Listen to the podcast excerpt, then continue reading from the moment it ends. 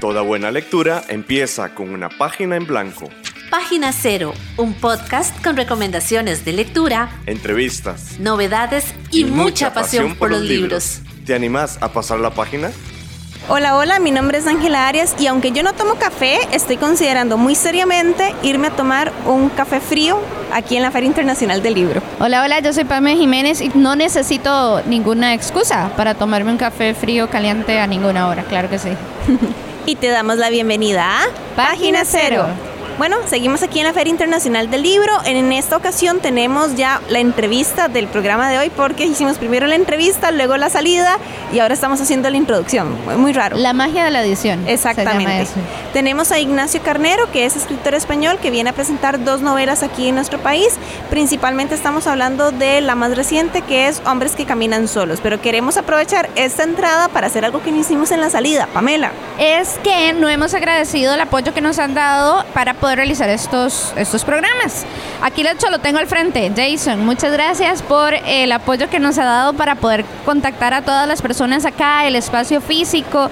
De verdad que sí, en el apoyo que nos, nos dieron, creo que no hubiéramos podido tener conversaciones tan interesantes con todos y todas las autoras. Así que de verdad, muchas gracias. Sí, Jason Solano de hecho fue el que nos recomendó hacer esta entrevista, así que Tara, muchísimas gracias Jason y también muchísimas gracias a la Cámara Costarricense del Libro, la Organización de la Feria Internacional del Libro, por habernos permitido hacer ya todas estas entrevistas. Y yo creo que ya con eso vamos a pasar a la entrevista, ¿verdad? Listo, vamos.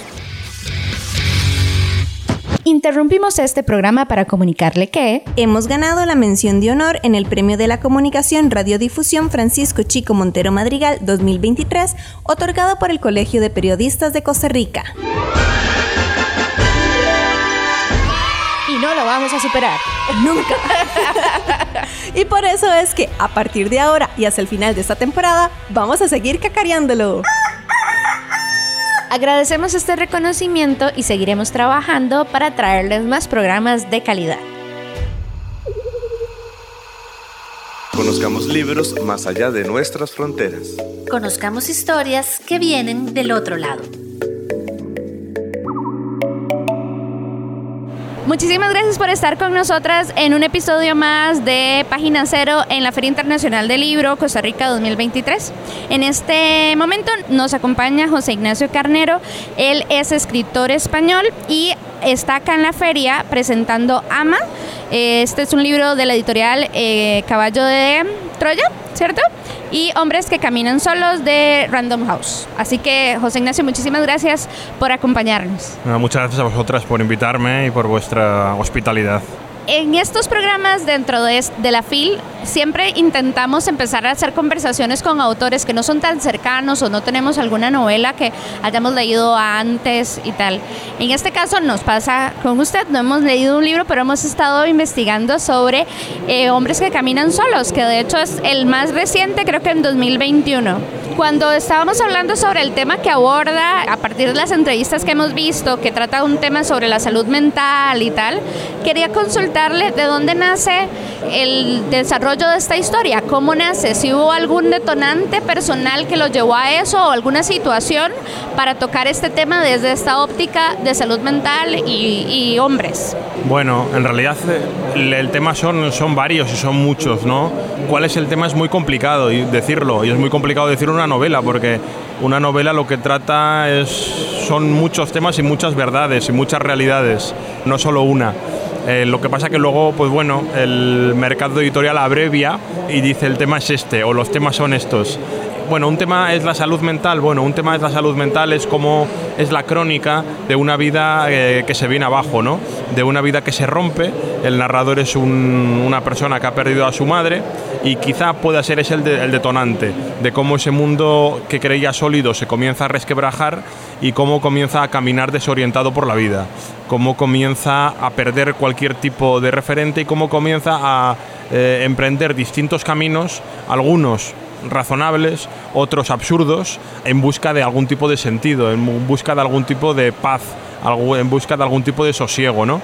Y creo que el lector eso asiste a, ese narrador, a ese protagonista de la novela que camina desorientado, que camina alejado de la sociedad y que busca eh, un sosiego que es incapaz de, obtenerlo, que es incapaz de, de, tener y por ese motivo se convierte en un personaje casi cómico, ¿no? Busca entonces a este personaje también, eh, emprende como una búsqueda de sí mismo dentro de esta pérdida, también se pierde él mismo, lo pregunto porque cuando uno pierde un familiar cercano como un padre o una madre, generalmente pierde horizonte, ¿verdad? Entonces quería saber como si, si es también un poco de redescubrirse él en esta nueva realidad o es más un tema de, de duelo como tal y de, y de depresión. No, bueno, eso es una parte, es decir, la pérdida de un familiar es una parte de esa desorientación, pero eh, es una desorientación mucho más general, ¿no? Es una desorientación en cuanto a su condición de hombre, es una desorientación en cuanto a el conocimiento del presente, es decir, él intenta vivir en el mundo para el cual fue educado y las reglas, las pautas de conducta son absolutamente ineficaces para vivir en, el mundo en el que está presente. ¿no? Entonces es una desorientación de carácter eh, personal, pero también de carácter político, social. ¿no? Es eh, el mundo sólido, el mundo del matrimonio para toda la vida, el mundo de los partidos políticos, de los sindicatos, de que la universidad va a proporcionarle un, futuro mejor, en fin, ese mundo de certezas, ese mundo de realidades sólidas, de ideas y de pautas de comportamiento que le dicen que tiene que cumplir y que él asumió como una realidad, deja de funcionar, ¿no? Deja de funcionar. Ya el amor no es para toda la vida, el matrimonio no es para toda la vida, ya la universidad no es un elemento de ascenso social, ya la fábrica ha desaparecido, ya eh, la familia también ha desaparecido porque la madre ha muerto, ya el hombre no es el mismo hombre que 50 años atrás, ¿eh? de ahí que tenga que adaptarse en cuanto a la cuestión de género también a un nuevo paradigma, etcétera, ¿no? Digamos que es una persona que vive en una, en una grieta, que vive en una parte de la historia en la que el mundo antiguo, el mundo pasado ha desaparecido, las pautas de comportamiento del mundo pasado han desaparecido y el mundo que viene todavía no lo conoce bien, todavía no lo conocemos bien, todavía no sabemos exactamente cómo nos tenemos que, que comportar. Y bueno, el narrador y creo que el ser humano en general está en esa deriva, en esa eh, desorientación que la novela trata de, reflejar. Yo me pregunto qué tanto de esto es también generacional, porque yo había visto algunos videos de España precisamente que trataban este tema de cómo ahora las personas jóvenes, adolescentes, sienten la incertidumbre en comparación, por ejemplo, con la generación que creció durante o incluso después de la dictadura allá en España. Entonces yo me pregunto qué tanto esto es generacional, porque esto mismo que usted acaba de decir, de que ya no hay certeza, ¿verdad? Ya las reglas que aplicaban antes para nuestros padres, para nuestras madres, ya no aplican para nosotros. ¿Qué tanto esto también es generacional como un miedo que tal vez tenga el escritor, o sea, usted, y que lo está reflejando en esta novela? Claro, yo creo que hay épocas de la historia, digamos, que son más estáticas, que siguen una conducta eh, similar, y hay épocas de la historia en, la, en, las que, en las que las reglas cambian. Y yo creo que estamos viviendo en una, una época de la historia en que las reglas están cambiando. Que estén cambiando significa que todavía no hay unas nuevas. ¿eh? no significa que las pautas de comportamiento actuales vayan a permanecer, no. La solidez de un sistema no implica esa desorientación que la novela trata. El personaje está desorientado porque realmente el motivo de estar desorientado es que está en esa grieta, está en ese momento de la historia en la que todavía ni él ni nadie, lo que pasa es que él es más consciente quizá, uh, él es consciente de esa realidad, sabe hacia dónde va a ir el, hacia dónde va a ir el mundo, ¿no? Y es que estamos en un momento histórico, digamos, en cómo se hace la política, en cómo se hacen las relaciones humanas, porque ahora no es que uno conozca a la gente tal vez en un bar, sino que ahora tenemos aplicaciones para conocer a la gente y no sabemos si esas mismas reglas de cómo interactuar se van a mantener o inmediatamente el otro año vamos a tener otras reglas y es un poco como confuso vivir una vida así, ¿verdad? Claro, sí, cuando la tecnología aparece yo creo que es un shock y ese shock no lo deglutimos bien, tardamos como sociedad tiempo en, en, deglutirlo, tiempo en analizarlo, tiempo en detenernos eh, para saber manejar esos, esas herramientas, esas herramientas te tecnológicas, ¿no? Y realmente vivimos a una velocidad que implica que no sepamos manejarnos todavía. Dentro de, de 20, 30, no sé, o de 5, de, o de 10 o de 50 años, esa desorientación no existirá, porque la tecnología ya estará metida tan dentro de nosotros, creo, que formará parte de la vida de forma natural. Yo creo que todavía es algo muy reciente, eh, es algo que estamos echando los dientes, ¿no? De, en, en, cuanto a saber manejarnos con los demás a través de las tecnologías o cómo impactan en nuestra vida, ¿no? Y impactan de forma positiva y de forma negativa también. Uh -huh. Creo que en el futuro no será así. Creo que en el futuro las personas nos adaptaremos a, a eso y no sé, y quizá el estrés, la ansiedad que nos provoca el, el mundo contemporáneo, la necesidad de estar continuamente conectados, de estar continuamente respondiendo, de estar eh, expuestos, expuestos totalmente, creo que esa ansiedad desaparecerá, porque el ser humano se adaptará, se está adaptando ya, si no lo ha hecho, lo que pasa que los que venimos del mundo anterior, pues lógicamente no nos somos... Cuesta mucho. Nos cuesta mucho, no somos brotes que nacemos de, de, la nada, sino que venimos de una tradición, venimos de una familia, venimos de una, de una historia, ¿no? Y entonces nos encontramos con una realidad nueva, pero nosotros no pertenecemos a ella, pertenecemos a una anterior. Los niños que estén naciendo ahora dirán, pero bueno, ¿este qué dice, no? Qué, qué absurdez, qué tontería. Claro, porque ellos ya pertenecerán a ese mundo. Quizá les toque otra grieta, quizá les toque otro cambio, eh, no sabemos cuál será. Eh, y no sabemos qué tan rápido también ellos tengan que enfrentar ese cambio, ¿verdad? Ajá. O sea, puede ser que los que en este momento nosotros como generación nos cueste un poco acomodarnos a saber cómo funciona el mundo con todas estas nuevas herramientas, pero luego las próximas generaciones tengan una capacidad de adaptación muchísimo más rápida que nosotros. No, no, ya será su mundo, ya será su mundo. Bueno, vamos a hacer una pausa y ya regresamos con esta entrevista acá en la Feria Internacional del Libro. Página Cero es una producción gratuita para amantes de los libros. Pero para mantener el podcast necesitamos una ayudita. Por eso te agradecemos que escuches esta pausa publicitaria. Ya casi volvemos con más lecturas. No solo de libros vive el lector. Ni la lectora. Si te gusta Página Cero, por favor considera apoyarnos con tu patrocinio en Patreon. Así tendrás acceso temprano a episodios especiales del podcast y a contenido exclusivo para mecenas. Al mismo tiempo, nos ayudas a mantener este proyecto con vida. Encontrá más información en nuestro sitio web pg0.com o visitar directamente el sitio www.patreon.com barra inclinada pg0. Es hora de pasar la página cero. Muchísimas gracias por seguir en sintonía de Página Cero. Seguimos en el especial, la cobertura especial de la Feria Internacional del Libro. Hoy estamos hablando con Ignacio Carnero, escritor español. Me parece, y puede ser que esté equivocada, pero me parece que esta entrevista va a salir ya en el mes de septiembre propiamente, donde también se está, pues no celebrando, pero sí se está haciendo una conciencia sobre lo que es el suicidio. Exacto, es un mes internacional, es que hizo cara como de susto. bueno, lo que ocurre es que en ocasiones el tema de suicidio viene también de un tema de la depresión. Entonces nosotros como queríamos tratar un poco también este tema de la depresión que presenta su personaje en la novela Hombres que caminan solos. Entonces nos interesaba compartir un poco o, o charlar un poco sobre, eh, digamos, el proceso de investigación que habrá realizado usted para presentar estos síntomas de depresión por parte del personaje y también cómo lo va a superar o no, porque todavía no hemos leído la novela y lo desconocemos.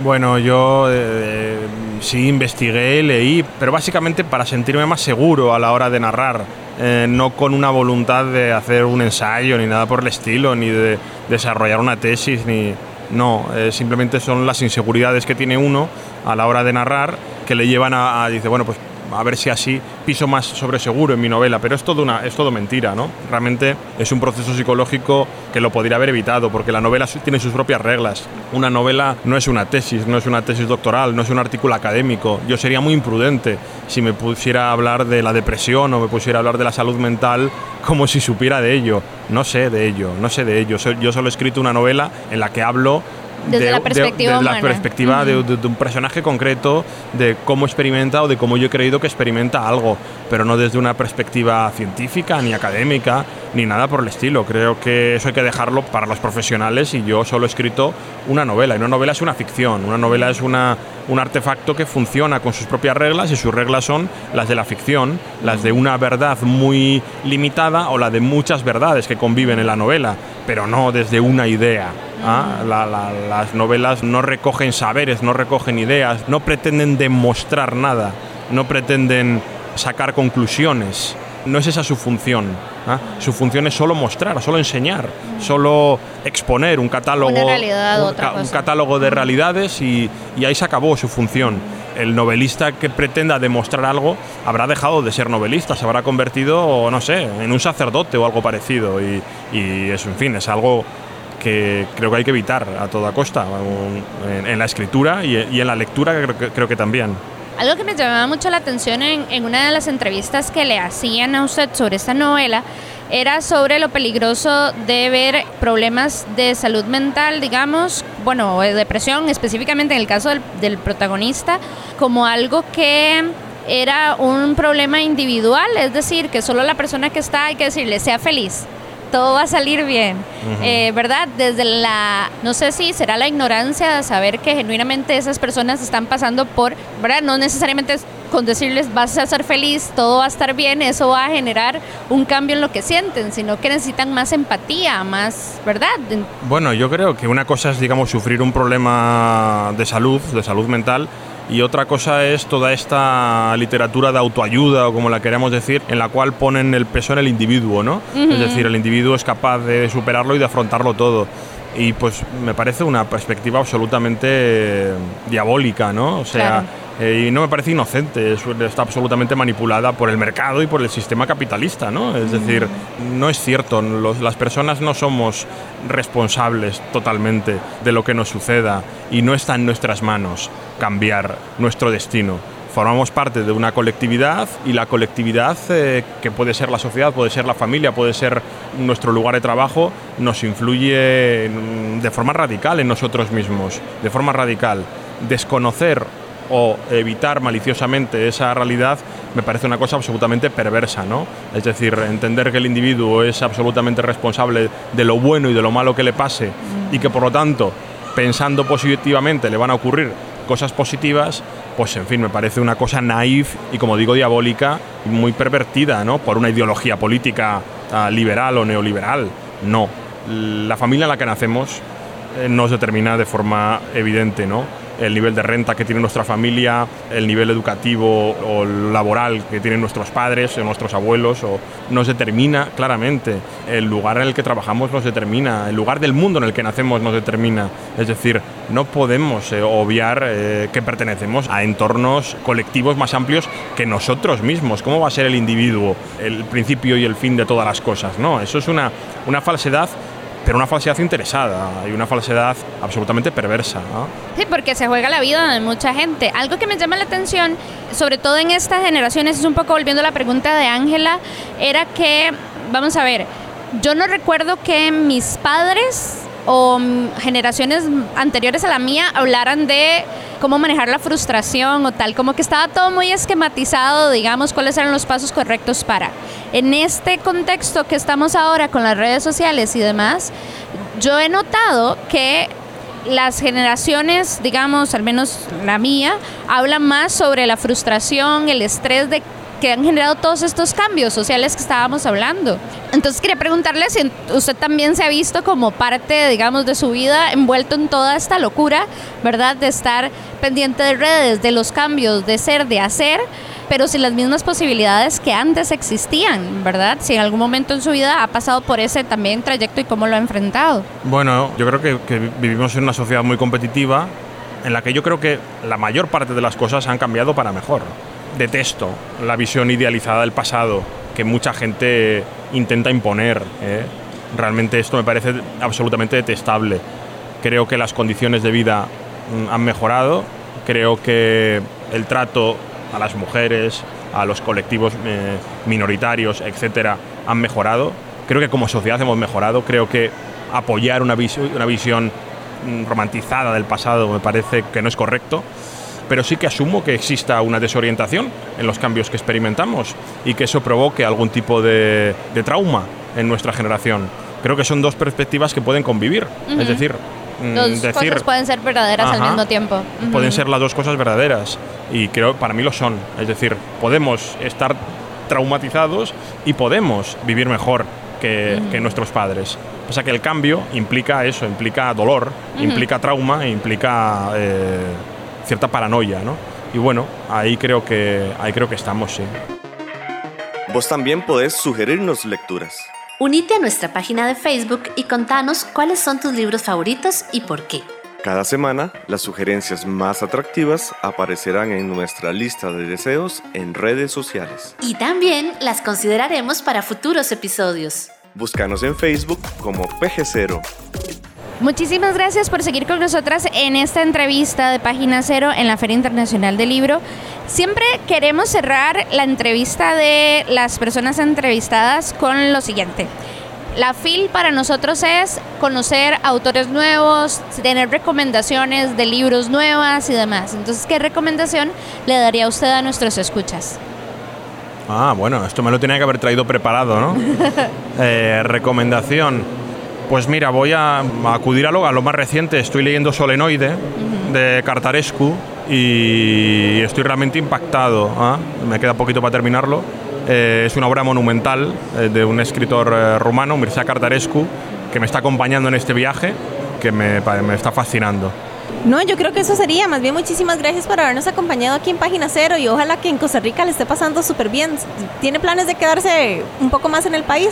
Bueno, me quedaría a vivir, pero, pero hay que cumplir con las responsabilidades que uno tiene y bueno, regreso, regreso allá a Barcelona.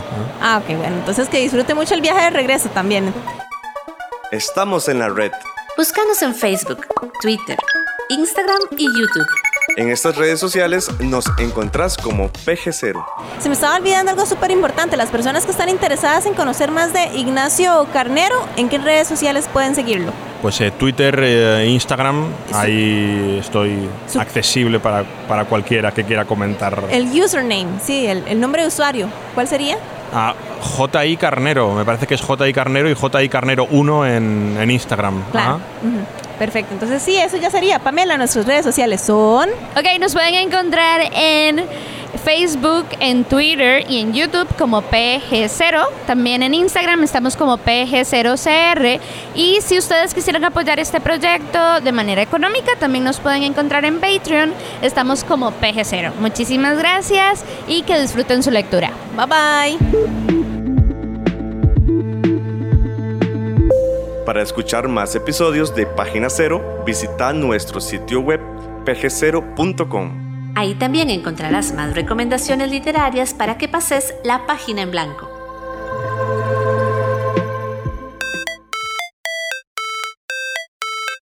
En esta producción participaron Sadie Salas, Y Manuel Zumbado. en locución Página Cero es una producción de... Pamela Jiménez. Y Ángela Arias. Página Cero es una producción sociocultural y educativa sin ánimos de lucro. Para más recomendaciones literarias, visita nuestro sitio web pg0.com. Para cualquier consulta o sugerencia, escribinos al correo electrónico pg0.gmail.com. Y si te gusta este podcast, por favor considera apoyarnos con tu mecenazgo en www.patreon.com barra inclinada pg0 y recibí adelantos y contenido exclusivo. Ahora sí, pasa la página en blanco e inicia la lectura. ¡Felices letras!